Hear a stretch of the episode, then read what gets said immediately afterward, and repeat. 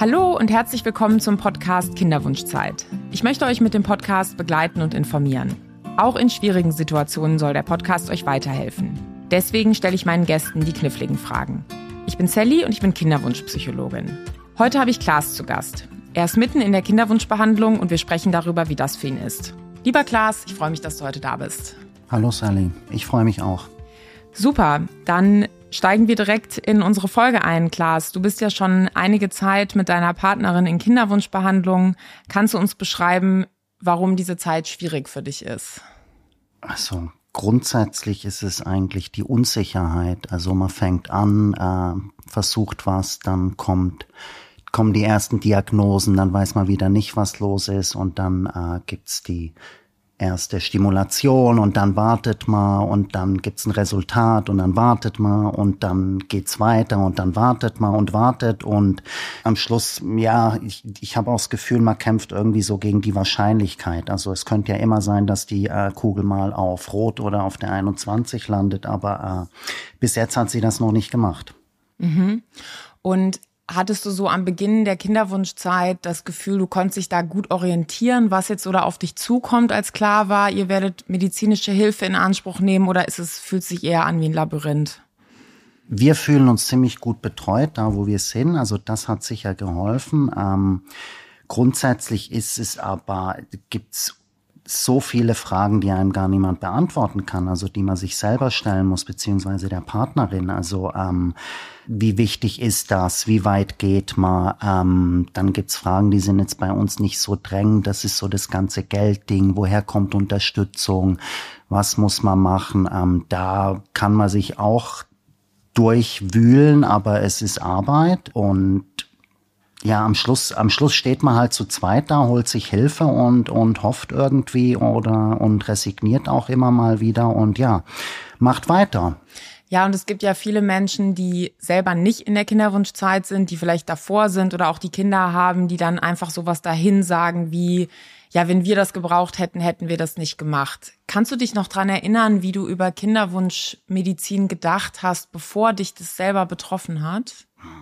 Also es war kein großes Thema, ähm, weil ich meine, man, man hört, das kommt ja immer wieder vor, man hört ja nur von denen, wo es geklappt hat, wo es irgendwie, wo man denkt, oh ja, kein Problem. Und wenn man dann selber davon spricht, dass es nicht äh, funktioniert oder dass man es auf äh, jetzt mit IVF äh, versucht, dann kommen die Leute aus dem Gebüsch, die sagen, ja, wir haben auch mit Uhr und bla und es ging drei Jahre und was weiß ich und äh, aber da ist ein Punkt ist da, wenn man mit den Leuten spricht, also es gibt die Leute, die einfach Verständnis äußern und, und wo man auch irgendwie findet, ja, ich krieg jetzt da Unterstützung und man merkt auch, dass es vielen Leuten bewusst ist, dass jetzt auf biologische Art Kinder kriegen nicht selbstverständlich ist. Aber ich muss sagen, die äh, Anzahl von Menschen, die dann heute wieder, die eine Praxishelferin, oh ja, oh mein Gott, das tut mir so leid, ich hatte in der Familie und dann, als sie nicht mehr wollten, dann und drei Kinder. Und das sind immer die Leute, wo ein wirklich bis ins Gesicht runterfällt, weil das hilft mir jetzt gar nichts, dass andere, die dann aufgegeben hatten, dann äh, mhm. doch noch so wie, äh, ja,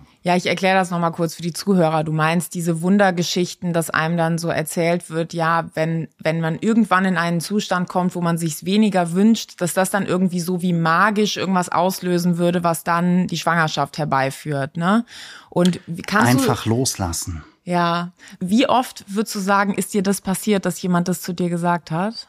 Ich kann es sicher an einer Hand abzählen, aber ich glaube, bei Sonja gab es das auch. Und schlussendlich, ja, ich meine, das, das muss sich niemand mehr erzählen. Also wenn jetzt jemand sagt, oh mein Gott, ich habe, äh, was weiß ich, Prostatakrebs im Endstadium und dann sagt man, oh, mein Onkel damals, der hat übrigens, äh, der hat auch überlebt, das klappt schon. Also oder so, das ist dieses Ding, äh, in jetzt gerade gibt niemand auf, äh, jetzt gerade ähm, ist man mittendrin in der Behandlung und nee, ohne Hilfe hat's nicht funktioniert. Und das sind biologische Faktoren. Also nur weil ich jetzt plötzlich anfange, Atemmeditation zu machen oder, oder man nicht mehr will, warum sollte sich was an den körperlichen Gegebenheiten von uns als Paar ändern? Ja, ja, und auf der wissenschaftlichen Seite, das kann ich äh, bestätigen. Also es gibt ja Leitlinien, wo Ärztinnen und Ärzte sich hingesetzt haben und gesagt haben, okay, jetzt gucken wir uns mal alle Studien an, die irgendwie mit Yoga in der Kinderwunschzeit versuchen rauszufinden, ob das hilft. Ne? Und der aktuelle medizinische Stand ist, dass es leider keine Entspannungstechnik gibt, die die Schwangerschaftswahrscheinlichkeit erhöht. Das heißt, das, was du gerade gesagt hast, ist jetzt auch nicht nur deine Meinung oder deine Sicht auf die Dinge, sondern das spiegelt sich schon auch so in dem wider, was aktuell der wissenschaftliche Stand ist. Und leider ist es aber so, dass sich diese Mythen sehr hartnäckig halten. Das Loslassen hast du auch erwähnt. Ne? Ich finde, das ist was ganz Gemeines, weil ich finde, das suggeriert ja sowas wie, man hält was in der Hand und man drückt die ganz feste zu und man muss nur den Druck weglassen und dann funktionieren auf einmal Sachen. Und das mag sich irgendwie logisch anhören, aber für die Schwangerschaftswahrscheinlichkeit ist es einfach nicht zutreffend. Ja, also und ich, ich glaube, was da auch zum Vorschein kommt, ist halt, dass die Leute hilflos sind, wenn man ihnen, also ich bin relativ offen mit so Sachen, auch weil ja immer die Frage, wie geht's und so und äh, aber eigentlich äh, wollen die Leute ja sowas nicht hören. Also die Leute wollen ja Erfolgsgeschichten hören und und äh, oh ja toll schwanger Baby juhu und dann dann geht ja noch mal was anderes los. Also ich die meinen das nicht böse, aber das ist echt so wirklich so, mh, ja, ähm, eher unangenehm, um das mal äh, nett auszudrücken. Ja, also das würde ich bestätigen, dass äh, viele Menschen sind damit überfordert und zaubern dann irgendeinen schnellen Ratschlag aus der Tasche. Und leider sind wenige Menschen heutzutage darin geübt, sowas zu sagen wie, Mensch, das tut mir aber leid, wie ist das denn für dich? Also einfach eine Frage zu stellen, anstatt einen Ratschlag rauszu, rauszuzaubern. Oder eine irrelevante Anekdote. Gut, es können schon einige. Also es gibt viel Gutes im Umfeld, muss mhm. man auch sagen. Aber ja, vielleicht liegt das auch an mir, dass ich damit so offen bin. Aber das, das Ding ist ja, also auch ein Grund, warum ich hier sitze, ist, dass es einem eben nicht bewusst ist. Und wir hatten ja angefangen mit, wie war mein Blick auf die ganze Geschichte? Und ich ich hätte nicht gedacht, dass uns das passiert. Und wenn man dann mal drin ist, dann erinnert man sich, ja, okay, das sind doch relativ viele Menschen, wo es nicht klappt und dann gibt's diese Möglichkeiten. Guckt man sich das bisschen geschichtlich an und, und ist auch froh, dass es die Möglichkeit gibt zu helfen. Also jetzt eben äh, Eizellen raus und äh, befruchten und dann wieder rein. Aber irgendwie einerseits die Frage vom Wissen in der Gesellschaft und dann ist man natürlich auch einfach so der Medizin ausgeliefert. Also ich meine, schlussendlich sind das Prozesse, die hat man so bisschen, bisschen mal gelernt, wie das funktioniert, so mit äh, Befruchtung, Zellteilung und so weiter und so fort. Aber die ganzen Details sind ja ähm, sehr komplex und auch noch nicht unbedingt, also Sicherheit gibt's im ganzen Ding nicht. Du hast jetzt auch gemeint, ja Statistiken und dann sagen die, ja, wir haben da jetzt nicht so gute Zahlen, aber hm, Prozent ist so und hm, und ja. Ja, hast du genau richtig erfasst. Also am Ende des Tages ist es so, dass das, was von medizinischer Seite kommt, sind alles ja wahrscheinlichkeitsbasierte Aussagen. Leider kann dir für dein Leben niemand vorhersagen, wie es für dich ausgehen wird. Und die ganze Verantwortung für dich oder auch als Paar zu entscheiden, wie weit gehen wir, wie viel machen wir, das kann letztlich keiner abnehmen, ja. Und kannst du uns noch mal ein bisschen in die Details abholen? Also wo stehst du im Moment in der Kinderwunschbehandlung? Was wird bei euch gemacht? Kannst du uns darüber ein bisschen was erzählen? Also ich, ich fange mal an, wann wir angefangen mhm. haben. Äh, Sommer 19 war klar, dass jetzt äh, Kinder gemacht werden sollen, sage ich mal. Äh, da ist Sonja 30 geworden und dann war irgendwie klar, ja, jetzt fängt mal an. Ähm, dann hat das nicht funktioniert mit immer mehr so auf Timing und die fruchtbaren Tage und so. Und zwar äh, 21 haben wir die erste Abklärung gemacht, also wie sieht was aus. Ähm, und dann war eigentlich schon klar, dass wenn man es zwei Jahre jetzt auf äh, Termin versucht, dass das unwahrscheinlich wird, dass es einfach klappt.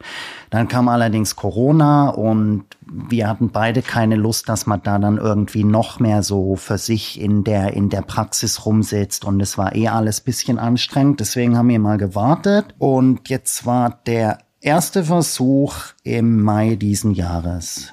Also mit Stimulation, Befruchtung und zwei Transfers, die beide nicht funktioniert haben. Und wie hast du diesen Übergang erlebt von ihr probiert das selbst zu Hause zu ihr wendet euch an die er Frauenärztin oder an eine Kinderwunschklinik? Hattest du das Gefühl, ihr müsst euch so alles zusammen googeln und selber suchen oder wurdet ihr unterstützt? Gute Frage. Also ich, ich laufe bis zu einem gewissen Grad nur mit. Also ich sitze ja jetzt auch hier, weil doch ich habe ich hab Folgen vom Kinderwunsch Podcast gehört, wenn die mich betreffen, aber so in in dem Ding drin ist Sonja eher informiert und beim also, und man fängt dann schon an, so, ja, was kostet das, wer zahlt das, äh, wie lang geht das? Aber ich meine, bis, bis zum Punkt, wo man dann da sitzt und so den Plan hat mit den Stimulationsmedikamenten und so weiter, ist das alles relativ vage, auch wenn man sich einliest. Ich meine, es sind ja auch individuelle mhm. Programme und, und verschiedene Voraussetzungen. Und äh, jetzt sind wir im zweiten Versuch und äh, jetzt äh, liegen, wie ich gerne sagen, die Zellhaufen, also unsere vielleicht zukünftigen Kinder gerade in der Kinderwunschklinik und äh, werden größer. Und am Freitag ist Transfer. Mhm. Also spannend. Ja, super aufregende Zeit. Und hattet ihr in der Zeit, wo ihr das hier zu Hause probiert habt, auch Schwangerschaftstest gemacht? Oder war das leider immer so, dass die Periode dann kam und ihr wusstet es dann, dass es nicht geklappt hat? Glaube, wir hatten zweimal so die, die Hoffnung, weil sich der Zyklus mehr Zeit gelassen hat. Und dann hat man gedacht, vielleicht ist es das jetzt, aber nicht. Also es hat sich so dieses Unwohlsein hat sich so langsam eingeschlichen, dass man einfach merkt, huch, das ist jetzt nicht so, ja, einen schönen Abend und dann kommt der Nachwuchs. Ja. Und wie war für euch dieser Prozess rauszufinden, wie das mit Sex nach Kalender geht? Also in der Schule lernen wir ja immer, Achtung, egal an welchem Tag du Sex hast, du kannst schwanger werden. Wenn man dann merkt, man versucht ein Kind zu kriegen, auf einmal ist es doch viel komplizierter. Kannst du dich daran noch erinnern? Also angefangen war das nur mit App und Abschätzen. Ich finde, also wir beide und, und Sonja natürlich bisschen mehr hatten dann auch eher ein Gefühl, wann das jetzt kommen sollte. Ähm, ein, eine Zeit lang war wirklich mit Thermometer und Messen und dann war das noch so bisschen so mehr Druck mit so, weil dann wird auch noch jeden Tag gemessen, wenn man jetzt nicht Sex nach Kalender haben muss, ist dann doch auch noch jeden Tag so, ja, also das baut sich ja dann immer auf und wurde dann auch irgendwann wirklich schwierig, Sex zu haben. Also oder für mich jetzt äh, zum Abschluss zu kommen. Das war auch eine interessante Erfahrung. Konntet ihr darüber sprechen oder war das so ein komischer Druck zwischen euch, der sozusagen mit im Bett saß und es war unangenehm? Also der, der Druck saß sicher da und, und unangenehm ist es, aber ich meine, was, also eine Sache, die uns rettet, ist eigentlich, dass wir reden, schon immer geredet haben und das jetzt auch noch mehr lernen. Also ja, es sind zwei Menschen, zwei verschieden gelagerte Hoffnungen und auch es ist nicht so, dass ja, also es ist Sonja, die sich die Spritzen antut, es ist Sonja, die sich die Narkose antut und die Entnahme und ich ich gehe da ja auch hin und bin dabei und gebe meinen Teil im Becher ab, aber äh, das ist ähm, wie bei dem ganzen Prozess jetzt auch, ob er jetzt natürlich ist oder nicht, das ist halt so, dass äh, der Mann hat halt körperlich weniger zu tun. Was für ein Gefühl ist das für dich, dass sie jetzt da so viel von der, sag ich mal, Behandlungsarbeit abarbeiten muss und du hast sozusagen weniger? Gut, das kann ich nicht ändern. Also mein, mein XY habe ich, aber was ich eigentlich schön fände, wäre, wenn wenn das Problem bei uns beiden liegen könnte. Und das kann ich ihr nicht abnehmen, weil meine Spermiogramme sehen gut aus. Also das ist es wahrscheinlich nicht. Mhm, ja, ja, so ein bisschen dieses Gefühl. Also natürlich werdet ihr nicht gerne beide krank, aber so dieses Gefühl zu haben, man könnte sich das richtig teilen, ne? Genau. Ja. Ja, und ich glaube, das ist wirklich eine sehr große Herausforderung. Wir haben ja das die, die schöne Entwicklung, dass Partnerschaften immer mehr gleichberechtigt sind. Und wenn man in dieses Kinderwunschding reinkommt, ist es plötzlich total heteronormativ, nämlich der Mann macht das und das und die Frau macht das und das. Und plötzlich ist man nicht mehr so da, wo man guckt, wer kann was gut und wer kann was übernehmen, sondern es werden ganz klar die Pakete verteilt und müssen abgearbeitet werden. Und ich weiß nicht, wie es dir so, dir so in, der, in Behandlungsgesprächen geht. Ähm, fühlst du dich da angesprochen oder bist du eher so, hast du das Gefühl, du bist da mehr so ein Gast? Ich, ich bin dabei, aber ähm, nicht direkt Gast, aber ja, es ist, also ich eben, ich mache relativ wenig, ich ich werde einbezogen, eindeutig. Aber eben, ich meine, du hast heteronormativ gesagt und bei uns gibt es, also man sitzt da dann so mit dem Gefühl, dass eigentlich bei, bei dem Körper, wo die komplexen Abläufe sind oder die komplexeren und auch die längeren und alles, dass der halt einfach zu funktionieren hat und man macht, was es geht und, und der Mann sitzt so daneben. Ja, was ich mir total schwierig vorstelle als Mann in der Situation, ist dann trotzdem gemeinsam die Entscheidungen mit 50-50 in der Partnerschaft zu treffen, weil ich wäre total geneigt, als Mann in der Situation zu meiner Frau zu sagen, ja, entscheid du. Und als Frau fühlt man sich aber, glaube ich, dann damit total alleingelassen. Also wie führt ihr diese Gespräche, wo ihr überlegt, was machen wir jetzt, wie viel Geld geben wir aus, ne? Äh, holen wir uns eine zweite Meinung ein? Wie macht ihr das? Ähm, gemeinsam. Also es ist allerdings auch so, dass jetzt, jetzt, ich sag wieder, ich nehme wieder das Wort Kinderwunsch, also der war bei Sonja, Sonja war es früher klar, dass es Kinder geben soll. Und dann war für mich halt klar, weil ich mit Sonja zusammen sein will, dass ich dann mitmache.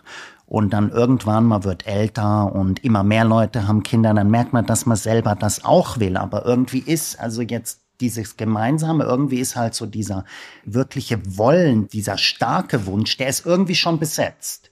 Und dann muss man da halt schauen, wie man so sein Ding macht und, und auch rausfindet, ja, wo man selber mit der Sache steht. Ich kann jetzt nicht sagen, wie lange ich machen würde und ich weiß auch nicht, wie lange Sonja weitermachen würde, weil das ist echt jetzt gerade bei dem zweiten Versuch. Für mich ist wirklich, ich bin im Augenblick und ich äh, gehe am Freitag dahin, aber ich kann nicht drüber nachdenken, was äh, oh wir sind schwanger oder hat nicht geklappt bedeutet. Und ich muss da ganz klar auch einen Teil einfach so wegmachen, weil sonst, ja. Ja, das kann ich total gut verstehen. Also andere, diese ganzen Zukunftsszenarien, man kann sich ja stundenlang in irgendwelchen Simulationen bewegen, was wäre, wenn, und da machst du sozusagen Gedankenstopp und sagst, okay, damit beschäftige ich mich erst, wenn die nächsten Fakten dann da sind. Ne?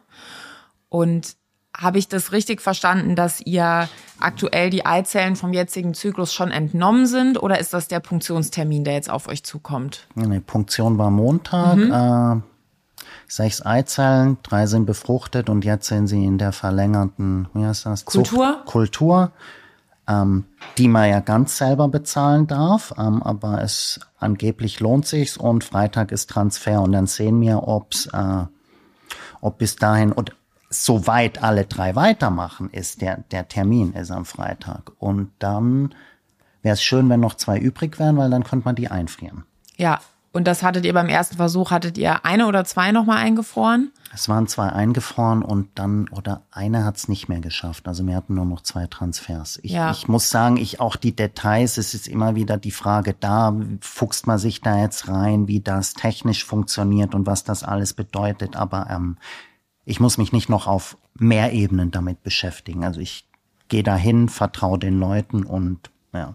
Ja, ja, ich glaube, äh, das kann eine Möglichkeit sein, sich mehr zu informieren, um sich wohler damit zu fühlen. Aber ich würde auch dein Gefühl eigentlich bestätigen, je weiter man sich da reinliest, man kommt immer wieder an eine Grenze, wo man merkt, die Medizin und die Wissenschaft, die wissen das da auch noch nicht weiter und auch das ganz viel zu studieren und zu lernen, da kommt man nicht an einen Punkt, wo man das Gefühl hat, super, ich habe alles verstanden, es fühlt sich jetzt gut für mich an, sondern am Ende ist es immer noch ein bisschen eine Blackbox.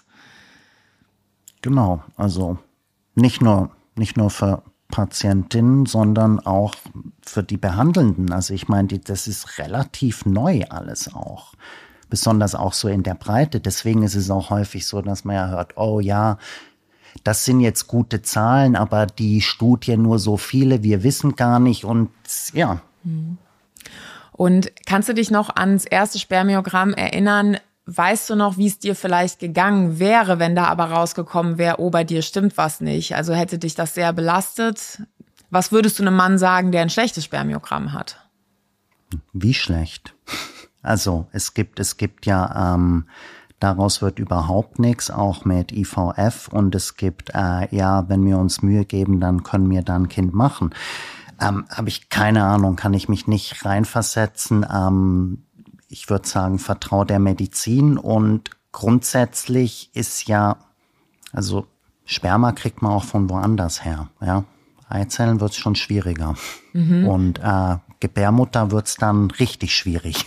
Ja, du sprichst jetzt das Thema Spendenbehandlung an. Ja. Ne? Das heißt, also das finde ich schon, aber auch eine wichtige Message an andere Männer. Ne? Du hast jetzt gesagt, du warst dann erleichtert, dass bei dir die Werte gut sind, ähm, aber eben auch Verständnis dafür. Anderen geht's vielleicht anders, aber dann eben zu überlegen, steht für uns im Vordergrund bei dem Kinderwunsch, unsere Gene weiterzugeben oder können wir auch Familie sein mit einer Spendenbehandlung? Da habe ich jetzt aus deiner Antwort raus verstanden, okay, ähm, ne, diese Möglichkeit hättet ihr dann auch in Betracht gezogen. Also Spendenbehandlung jetzt bei uns äh, Eizellen gibt, Sperma gibt es, ist die Frage, ob sich das einnisten mag. Ähm, ich, aber jetzt zu dem mit den eigenen Genen, das ist, das habe ich lang ignoriert. Also, dass es eigentlich nicht drum geht, Vater, Mutter zu sein und, und, und Kinder zu haben, sondern dass es auch wirklich dieses Bedürfnis ist, dass die Beziehung sozusagen in einem Menschen manifestiert wird. Und das ist jetzt so ein Ding, was im Zusammenhang mit Pflegekindern oder so auch so immer mehr zum Vorschein kam. Und dann irgendwann war ich so, ja, nee, eigentlich, ich will, ich will eigentlich unsere Kinder, ich will wissen, wie die aussehen. Und die werden ganz toll und nicht irgend so ein Kind, aber das ist, ja, vielleicht klappt's nicht. Also. Ja, finde ich eine total wichtige Auseinandersetzung. Und was ich äh, total wichtig finde bei eurem Prozess ist ja jetzt so, ihr seid im zweiten Versuch. Da kommt jetzt noch keine ärztliche Person und sagt, okay, Sie müssen sich jetzt mal einen Plan B überlegen. Aber ich glaube, den meisten geht so wie dir, dass man eben in diesem Prozess anfängt zu überlegen, okay, aber was ist denn unser Wunsch, der hinter dem Kinderwunsch steht? Ne? Und du hast das gerade gesagt, du bist neugierig, wie sehen eure Kinder aus, wie sind die und was haben die von euch oder was haben die nicht? Ne? Ja, und das war wahrscheinlich etwas, was du jetzt vor diesem schwierigen Kinderwunsch auch noch nicht wusstest, oder? So in den Tiefen, in den Tiefen des Kinderwunsches hattest du noch nicht gegraben. Nee, da kommen immer neue Schichten zum Vorschein.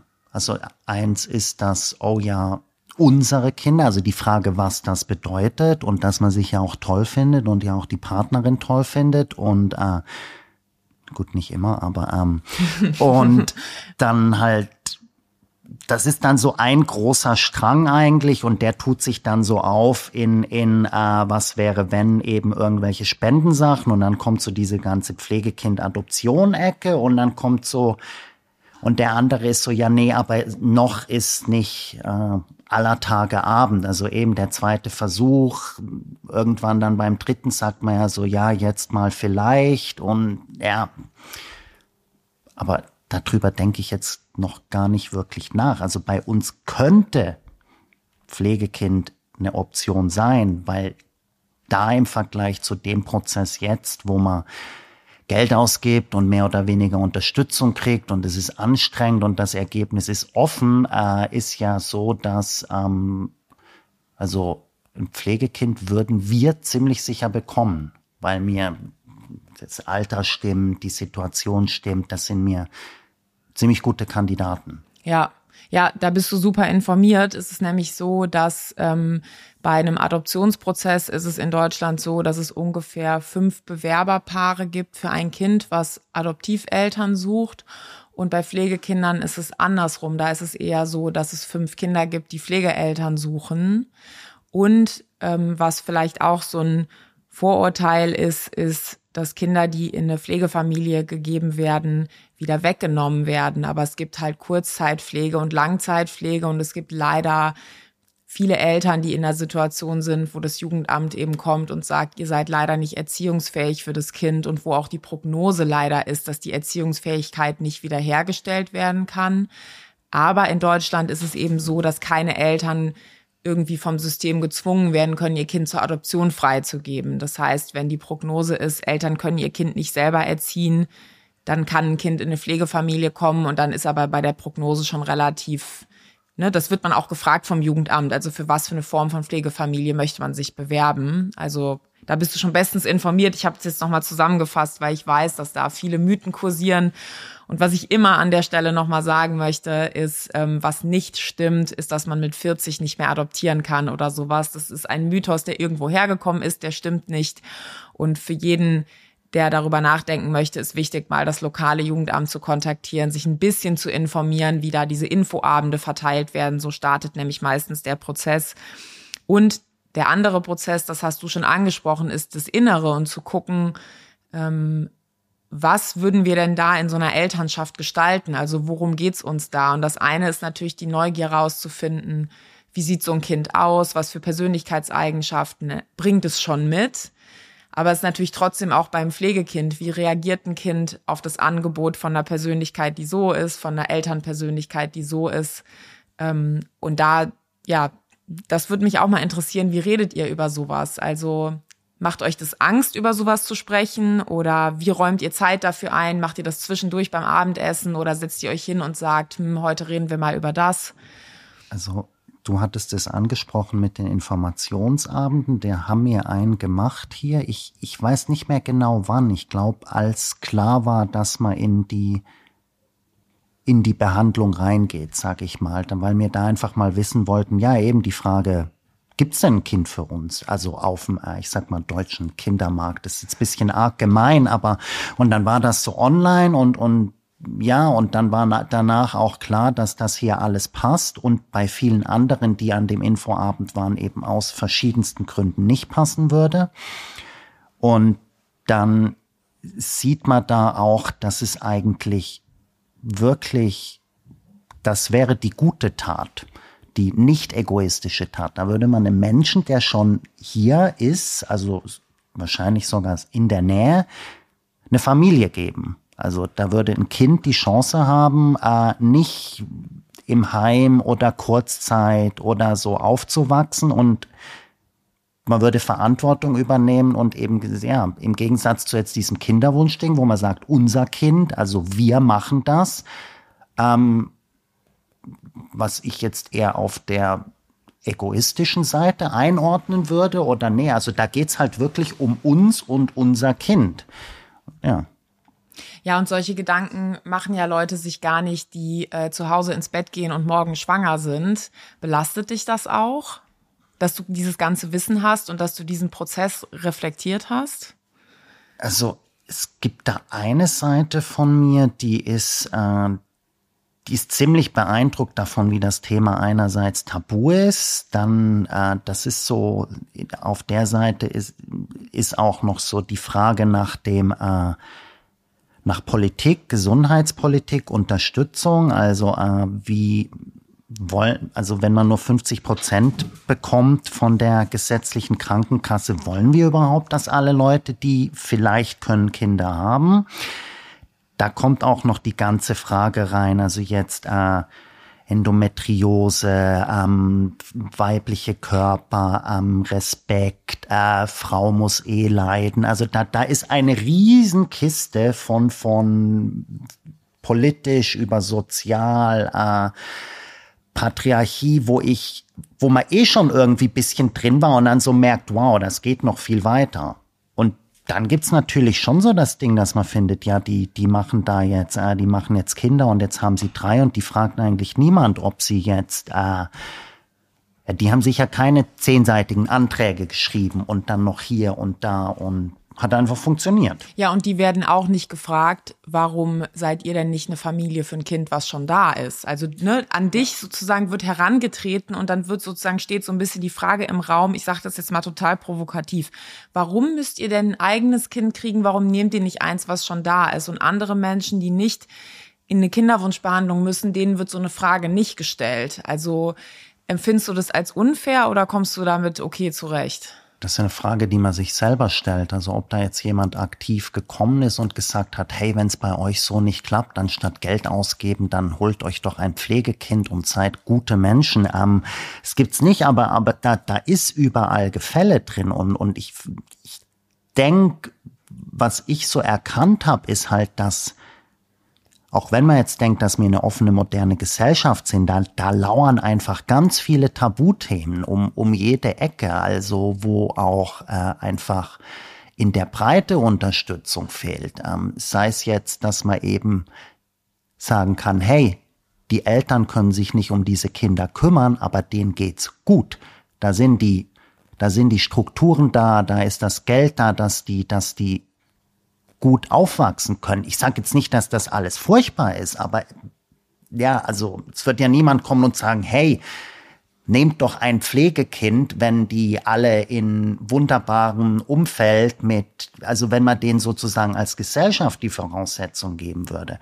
Und dann ist man auch an dem Punkt mit, also äh, nicht viele Frauen, nicht nur Sonja, es ist dieses Ding mit Endometriose, also du leidest jeden Monat ähm, Schmerzen und gehst trotzdem arbeiten. Und es ist eine Krankheit, von der wirklich viele Menschen mit weiblichem Körper betroffen sind und es ist so ein bisschen so, so ein Huch, das gibt's. Und jetzt ist plötzlich so, oh, so viele sind betroffen, lasst mal forschen. Und ich bin so, ja, aber wie kann das denn sein? Also, es ist 2023 und man weiß, dass es das gibt seit Ewigkeit. Das weiß man so lang und, und man steht drum und ja. Also das äh, kann ich bestätigen, das geht mir ähnlich. Ich bin ja als Psychologin auch schon seit zehn Jahren in der Frauengesundheit und ich wusste immer, dass es Endometriose gibt. Aber ich muss ganz ehrlich sagen, dass es so ein Riesending ist, ist jetzt auch für mich in den letzten paar Jahren mit den Awareness-Kampagnen noch mal mehr in den Vordergrund gekommen. Und ich glaube, auch den Medizinern geht's so. Ich finde es auch unglaublich. Ich habe darauf auch keine Antwort und wie kann das sein, ist auch eine Frage, die ich mir stelle. Also, dass wir das nicht gesehen haben und dass das uns jetzt plötzlich äh, kalt aus der Ecke erwischt, ist schon auch ein bisschen komisch. Und dann frage ich mich, was lauert noch alles hinter der nächsten Ecke? Hm. Gleichberechtigung. Ich weiß es nicht, ich bin medizinhistorisch nicht drin, aber ich, man, man hat einfach, man sitzt, wir hatten es ja schon, wenn man da bei der Ärztin sitzt, ist man nur ein Gast als Mann oder nicht und, und man hat halt also es gibt so ein Ding, dass man da sitzt und irgendwie so ist.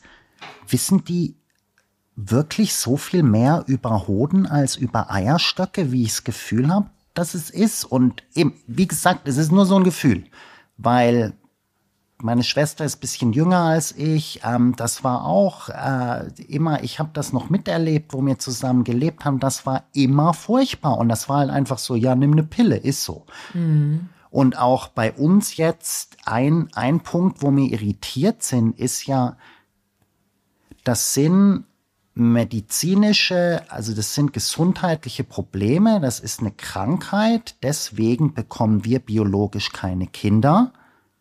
Und ja, wir kriegen Unterstützung, aber wir kriegen nur die Hälfte von dem ziemlich vielen Geld. Die Hälfte kriegen wir nicht für die ganze Behandlung, die wahrscheinlich Sinn macht das, so, das vermischt sich so alles bisschen zu einem Brei, wo man aufpassen muss, dass man gelassen bleibt. Ja, also da stimme ich dir zu bei der Erstattung. Also dann zu sagen, also dass das in unserem Gesundheitssystem außerhalb der Zuständigkeit der gesetzlichen Krankenversicherung geregelt wurde, ist für mich auch schwer nachvollziehbar. Ich verstehe, dass ja zum Beispiel die Vereinten Nationen, die sagen, okay, Menschen haben nicht ein Recht auf ein Kind. Das ist nochmal ein bisschen was anderes, ne? Weil Kinder haben Recht darauf, von Erwachsenen gut versorgt zu werden, aber andersrum hat jetzt nicht jeder Erwachsene das Recht, ein Kind irgendwie verschafft zu bekommen, sozusagen. Du hast auch eben so ein bisschen, du hast den Begriff so Kindermarkt, ne? Ich finde das schon wichtig, einmal irgendwie kritisch diesen Begriff zu beleuchten und zu sagen, ja, natürlich ist das so, ne? Wir wollen für Kinder bestimmte Bedingungen des Aufwachsens und dann ne, müssen wir irgendwie gucken, wie wir das, wie wir das machen. Aber das nicht als Krankheit anzuerkennen, finde ich äh, tatsächlich auch schwierig. Und wenn du mal so in deinem Umfeld guckst, ähm, mit wie, mit welchen Menschen in deinem Umfeld kannst du über diese Themen reden? Naja, mit Sonja. Also eine Sache, die wirklich wichtig ist, das ähm, ist, dass wir auch äh, in Paartherapie waren jetzt zehnmal. Also dass da noch mal so ein Puffer kommt, der eben nicht der das eben gelernt hat, wie man mit zwei Menschen, die da sitzen, mit einer doch anstrengend, in einer sehr anstrengenden Phase, mit wem man sonst spricht, es ist, es ist wirklich nicht einfach, weil so jetzt meine wichtigen Männerfreundschaften, die haben alle eigentlich so jetzt Kinder zwischen zwei und zehn. Ähm, andere Betroffene gesucht habe ich mir jetzt noch nicht. Also ist kein so weites Feld, mit, der, mit dem man darüber spricht. Hast du es mal probiert oder haben da total auch die Anknüpfungspunkte gefehlt?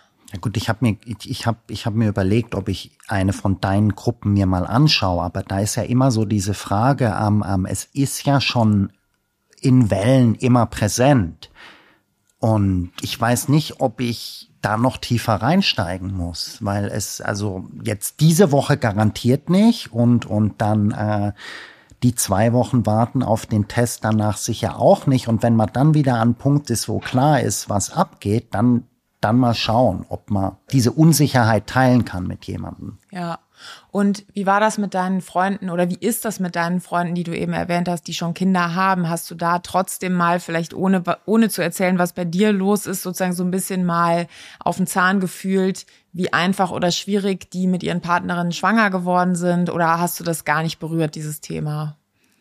unterschiedlich. Also es gibt Leute da, aber das sind dann auch welche, die wir eigentlich als Paar kennen, wo man weiß, dass die doch auch eine Weile lang probiert haben. Äh, dann gibt's andere, da hat man das Gefühl, die haben einfach äh, mehrfach Unfälle produziert. Ähm, ich, aber man spricht, ja, also wenn, wenn jetzt ich dastehe und sag, hey, bei uns klappt das einfach nicht, dann kommen eben die Leute plötzlich, die sagen, oh ja, also es kommen nicht nur die Leute, die sagen, lasst mal los und dann wird das schon, sondern es kommen auch die Leute, die sagen, ja, mir haben auch drei Jahre gebraucht mit Auftermin und es ist gar nicht so einfach. Also, aber jetzt direkt jemand, der auch in Behandlung ist oder so im Umfeld, das gibt's nicht. Ja, das ist auch großer Zufall. Und wenn dir aber jemand erzählt, ja, wir haben auch drei Jahre gebraucht, gibt dir, fühlst du dich da eher verstanden und gibt dir das eher Hoffnung oder setzt es dich eher unter Druck? Das kann einem ja ein total unterschiedliches Gefühl geben.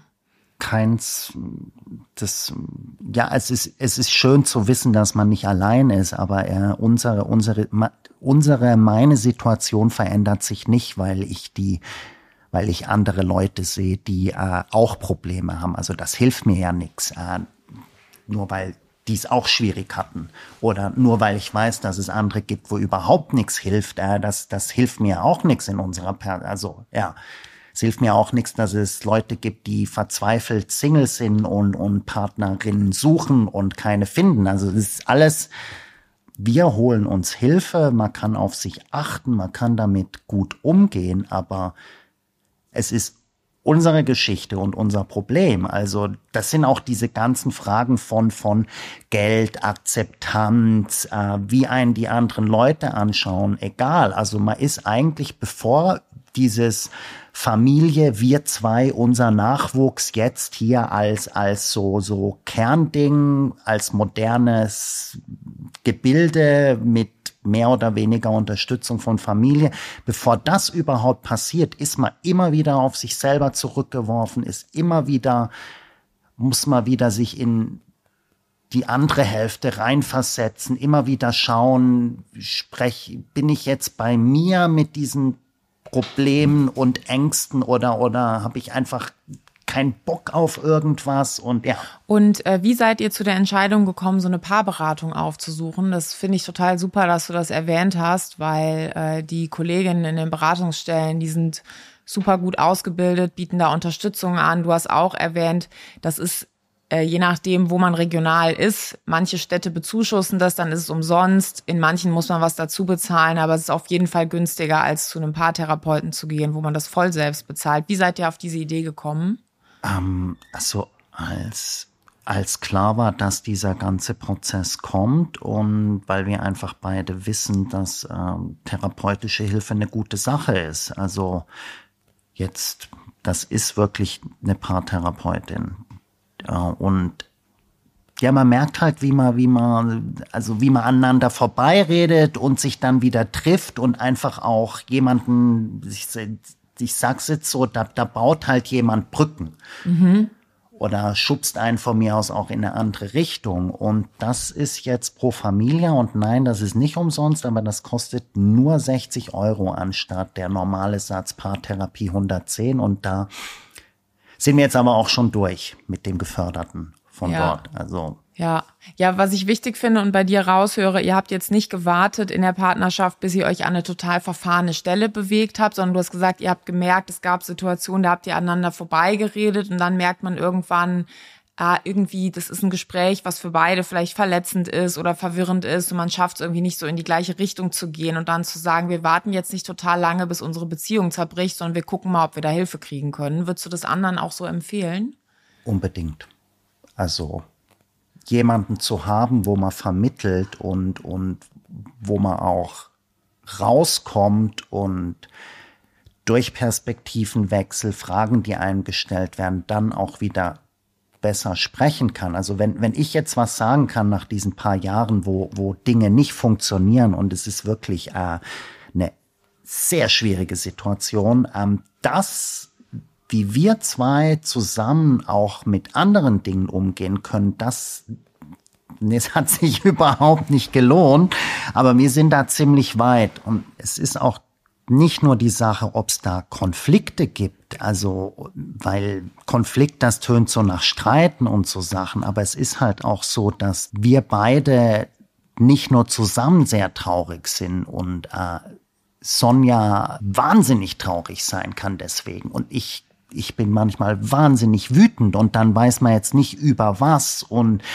auf was man traurig oder wütend ist. Und wenn dann jemand kommt und einem halt so ein bisschen hilft, das zu sortieren, von oben schaut, das ist, ähm, ja, ich glaube, wenn man eine gute Beziehung führt und die auch weiterführen möchte durch diesen Prozess und die ganze Angst und die Warterei, weil ich meine, mit Unsicherheit umzugehen ist wahnsinnig schwierig und das ist eigentlich eine Aneinanderreihung von Unsicherheit, die irgendwann kommt die Unsicherheit, klappt das mit den Kindern, dann kommt die Unsicherheit, äh, klappt die Stimulation, dann kommt die Unsicherheit, klappt die Befruchtung, dann kommt die Unsicherheit, klappt die Kultur, dann kommt die Unsicherheit, ähm, klappt der Transfer. Und dann, dann, wenn, wenn das alles positiv ausgehen würde, dann wäre man ja immer noch mit einem Riesenaufwand zwar schwanger geworden, aber dann kann es ja immer noch schiefgehen auf verschiedenste Arten.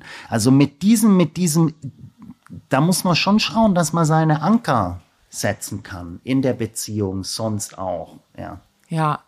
Ja, das ist total wichtig und äh, diese Unsicherheit und das nicht kontrollieren können, das macht halt so ein Grundgefühl, wie du auch gerade gesagt hast, bei manchen vielleicht eher von Traurigkeit, bei manchen Hilflosigkeit, bei manchen Wut, aber es macht irgendwie eine emotionale Anspannung und das Leben drumherum geht aber ja weiter, ne? Ihr habt Jobs, ihr habt andere Dinge im Leben und man versucht ja auch irgendwie drumherum nicht alles auf Pause-Taste zu drücken und nichts mehr zu machen. Wie hast du das so in deinem Leben außerhalb vom Kinderwunsch erlebt? Hast du noch die gleiche Freude an Dingen? Wie ist das für dich? Gut, das ist eh alles ziemlich im Fluss jetzt bei mir. Ich bin, ich bin jetzt mal so von wegen Job. Also ich bin gerade dran, mir was eigenes aufzubauen und Sonja hat glücklicherweise sehr verständnisvolle Firma, also wo dann auch wirklich gesagt wird, kein Problem, wenn du jetzt nicht kommst und krankgeschrieben bist deswegen, weil ja, gibt genug Leute, die, äh, also genug Frauen oder Menschen mit weiblichem Körper, die während der Stimulation dann noch äh, mit echt in Zustand zur Arbeit gehen, wo man nicht sollte. Ähm, bei uns ist es hat schon immer eine Rolle gespielt jetzt. Also wann fängt man an mit Stimulation, macht man weiter und dann nachdem das erste Mal zweimal der Transfer nicht geklappt hat, war irgendwie klar, dass man jetzt einfach mal einen Sommer ohne macht und im Herbst, also jetzt weiterschaut. Und jetzt für, für mein eigenes Leben neben dem Kinderwunsch, das weiß ich gar nicht.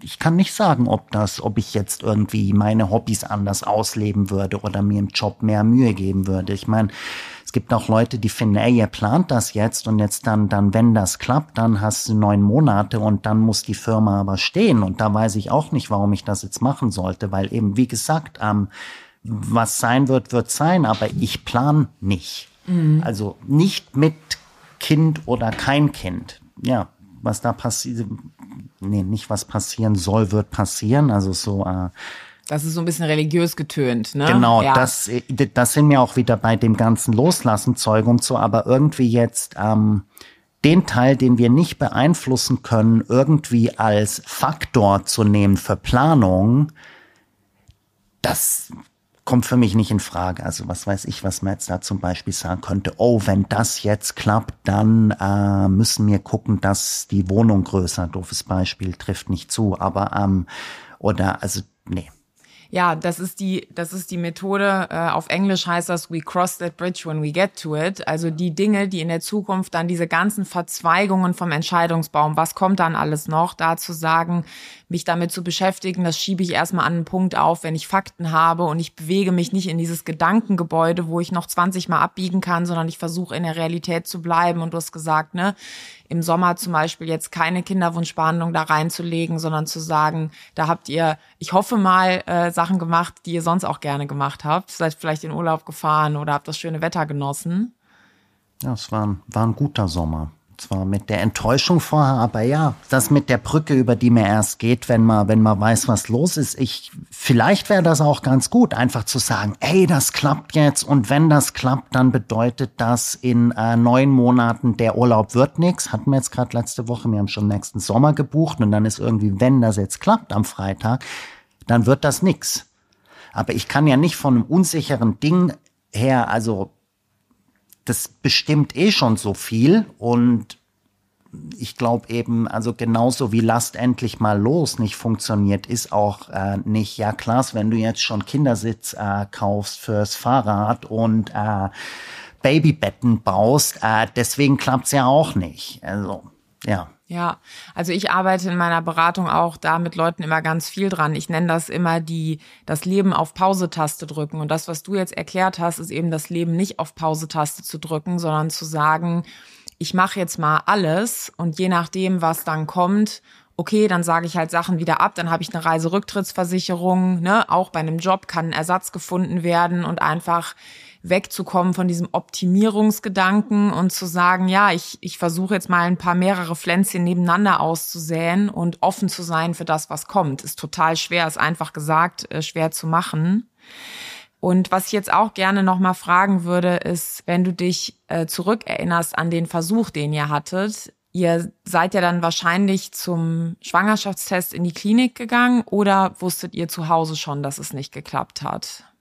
Wie habt ihr das rausgefunden? Keins von beiden. Also nach dem ersten Transfer war der große Fehler, da muss ich jetzt wirklich sagen, tut das nicht. dass ich blick da auch nicht ganz durch, dass hier äh, einer zu Hause gemacht wurde und der war so ganz leicht schwanger, der Test. Mhm. Ähm, ich glaube, das hängt am Östrogen oder an irgendwas, was noch da ist von ähm, das ist das von HCG. Ja, genau. genau also da war ja. einfach noch HCG übrig und wir haben dann irgendwie vier Tage zu früh und dann, dann weiß man, dass es wahrscheinlich nicht aussagekräftig ist, aber so bisschen Hoffnung schleicht sich unterbewusst rein und dann war er natürlich der in der Praxis, also mit Blutentnahme, war dann negativ. Mhm. Also kann ich wirklich sagen, macht's nicht, wartet die zwei Wochen, macht den Test, der 99 Prozent sicher ist. Hm, okay. Und seid ihr da zusammen hingegangen dann zu dem Test? Weißt du es noch? Ja, ich bin eigentlich immer dabei, wenn man in die Klinik geht. Ähm, und ja, aber da, da ist ja dann der Test und das Resultat kommt dann telefonisch. Genau. Das ist dann auch ganz immer, immer ganz toll, wenn man dann den Anruf verpasst und dann zurückruft und alles. Also ja, es, es ist spannend und äh, es bleibt spannend. Mhm. Also es sind auch wieder diese Details, dass dann eben, es ist ja dann nicht so, dass man jetzt weiß, ob das geklappt hat, weil man sieht, sondern nein, da ist dann irgendein Mensch, der hat das auf einem Papier und der muss es einem dann ja auch noch sagen können. Und dann hört man das Telefon nicht. Und dann ruft man zurück. Und ja. Naja, und du bist ja sowieso noch ein, du bist sozusagen noch eins weiter hinten in der Kette. Ich vermute mal, dass deine Partnerin wahrscheinlich da angerufen hat, weil ihr wurde ja das Blut abgenommen und dann hat, wie macht ihr das untereinander? Schreibt ihr euch eine Textnachricht, ruft ihr euch an? Wie, gebt, wie habt ihr diese Info weitergegeben? Weißt du das noch? Da waren wir am gleichen Ort, nämlich hier zu Hause. Ich meine, äh, wir arbeiten beide so viel, wie wir, ne, doch ziemlich viel von zu Hause. Also das ist dann nicht das Problem, da um drei Uhr nachmittags die die Information weiterzugeben. Mhm. Und was habt ihr dann gemacht? Erstmal alles weggestellt, eine Pause gemacht. Wie seid ihr damit umgegangen? Ähm, traurig sein. Mhm. Also das weiß ich gar nicht mehr. Dann, dann, ja, Sonja weint, ich weine vielleicht auch und äh, dann versucht man tief durchzuatmen und sich anzulächeln. So würde ich sagen, war das jetzt die zweimal. Ja, Das ist voll schwer, aber das klingt nach sozusagen gutem Gefühle teilen und halt zusammen traurig sein und dann zu gucken, ist heute der richtige Tag für ein Gespräch, was machen wir als nächstes oder ist der Tag vielleicht erst morgen? Das ist immer auch eine wichtige Frage. Also wann spricht man über den nächsten Schritt, wenn jetzt wieder was nicht geklappt hat und ja. Wie macht ihr das? Also wie kommuniziert ihr miteinander so? Heute ist vielleicht noch nicht der richtige Tag, das machen wir vielleicht eher morgen oder könnt ihr euch gegenseitig angucken und das so sehen? Nee, also wir müssen schon sprechen. Das ist jetzt, äh, Kommunikation funktioniert nicht ohne Anstrengung. Ähm, und das ist eigentlich mehr so, man weiß ja, was die nächste Frage ist, wissen ja beide und, und da muss man die nicht explizit stellen und dann schaut man halt, dass ähm, es kann dann sein, dass Sonja sagt, du sollen wir und dann sage ich so, hey, heute eigentlich nicht und dann ist man so, ja, dann lass morgen Spaziergang machen. Also da, da kommen dann auch Rituale ins Spiel, dass man an einen bestimmten Ort geht und dann sitzt man da auf der Bank und dann schaut man wieder, wo, wo man steht. Ja. So.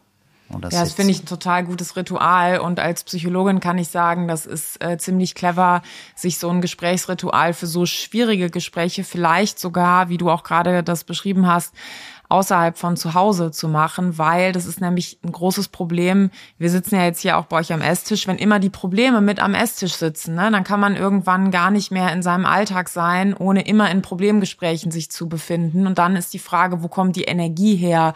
Wo kommen die positiven Momente her, wo man überhaupt seinen Akku auflädt, um dann seinen schönen Akku wieder in die Kinderwunschklinik zu tragen und da wieder leer zu machen? Genau, also auch im Zusammenhang mit, mit Paartherapie oder anderer Unterstützung, da geht man wohin und dann geht's um bestimmtes Thema.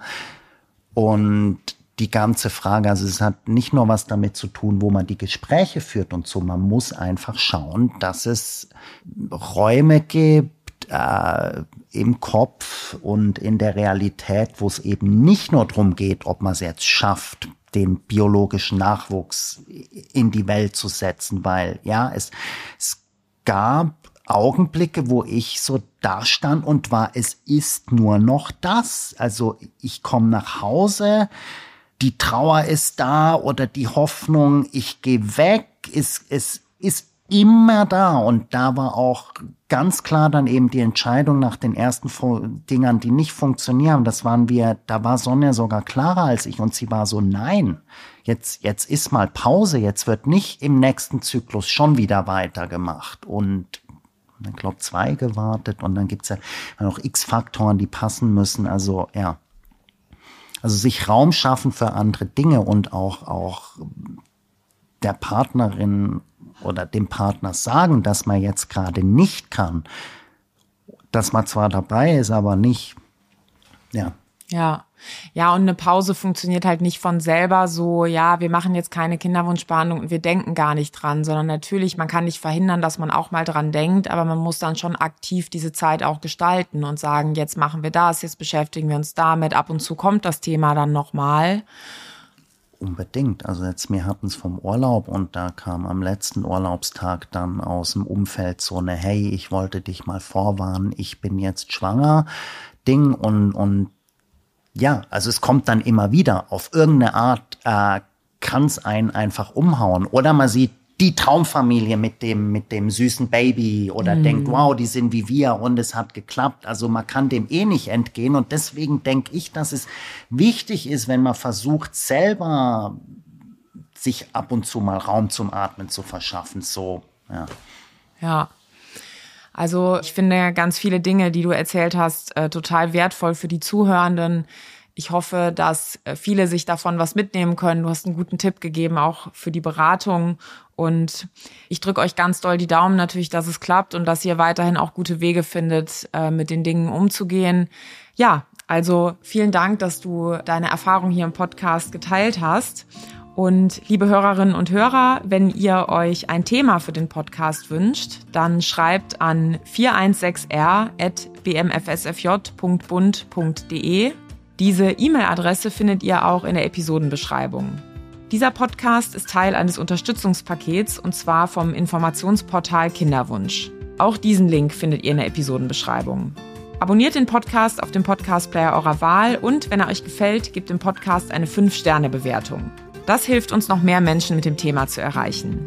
Vielen Dank fürs Zuhören und ich freue mich schon auf die nächste Folge. Weitere Hilfe und Unterstützung finden Sie auf dem Informationsportal des Familienministeriums unter www.informationsportal-kinderwunsch.de.